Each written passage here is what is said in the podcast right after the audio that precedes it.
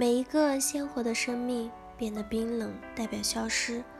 我们能不能在孩子需要用自杀处理自己的困境前，就先帮助到孩子？又一个鲜活的生命消失了。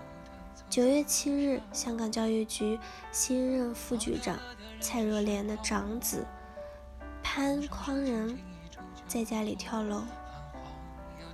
从四十多层的高空坠落，西高身亡。潘匡仁中学毕业于香港名校之后赴海外留学，毕业后回港工作，热爱音乐，会弹钢琴、吉他，也喜欢运动，尤其是跑步和单车。潘光仁的母亲蔡若莲曾为香港教育工作者联会副主席。也曾任福建中学校长。二零一七年特首选举换届后，出任香港教育局副局长。这样一位为年轻却因为去年在单车比赛中受伤而罹患抑郁症，在他准备跳楼自杀前，就被家中的外籍女佣捡到。女佣曾。阻拦他，并且叫来保安制止，同时说服他回到自己的房间。但后来又发现他把自己反锁在房内，之后便发生自杀惨惨剧。自身的教育工作者的优秀下一代，以自毁的方式表达绝望，是不是对教育最大的讽刺？这样的悲剧发生在这样的家庭，多少显得令人唏嘘感叹。发生在二零一七年的以下事件，看得让人触目惊心。二月十五日，年仅十四岁的上海市初一学生赵某某从小区高层跳下身亡。二月十六日，一名初二学生从学校五楼跳下，经救治暂无生命危险。三月十九日，沈阳一名高三学生趁母亲做饭跳楼自杀身亡。不到一天，同一小区又一名高中女生从四楼跳下。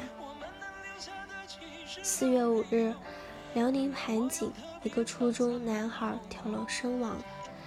在中国，每年约有十万青少年死于自杀，每两分钟就有两个人死于自杀，还有八个自杀未遂。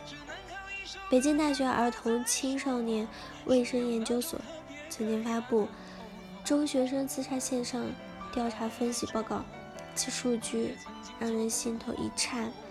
五个中学中中学生中就有一个人曾考虑过自杀。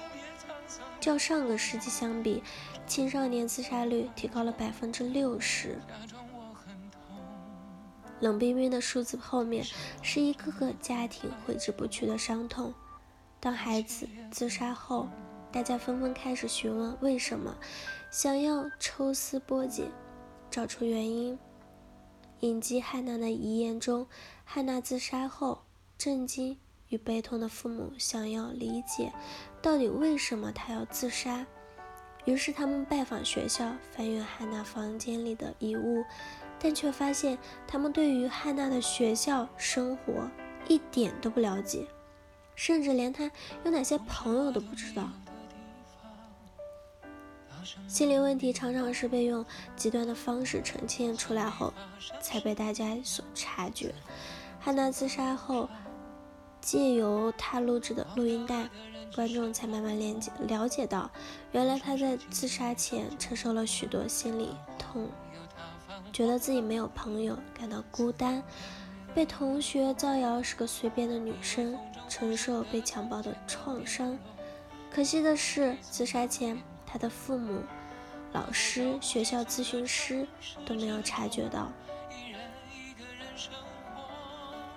其实，我们在现在的教育上，并没有彻底让孩子认识世界的真相，认识真理，所以才会引发那么多压力。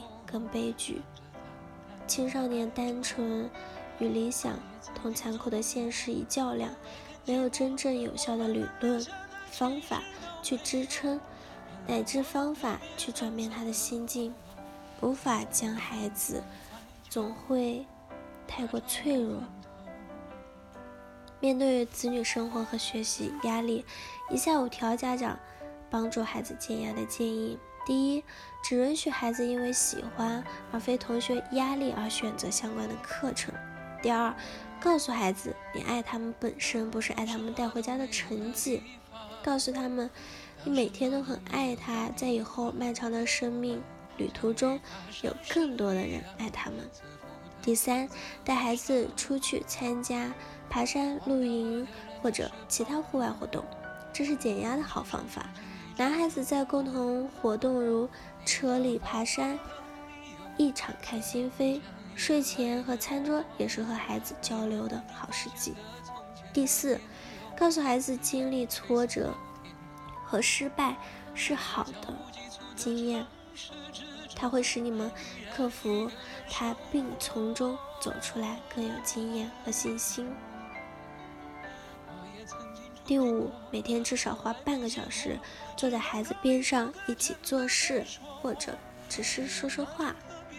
好了，以上就是今天的节目内容了。我是 c e l i n e 我们下期节目再见。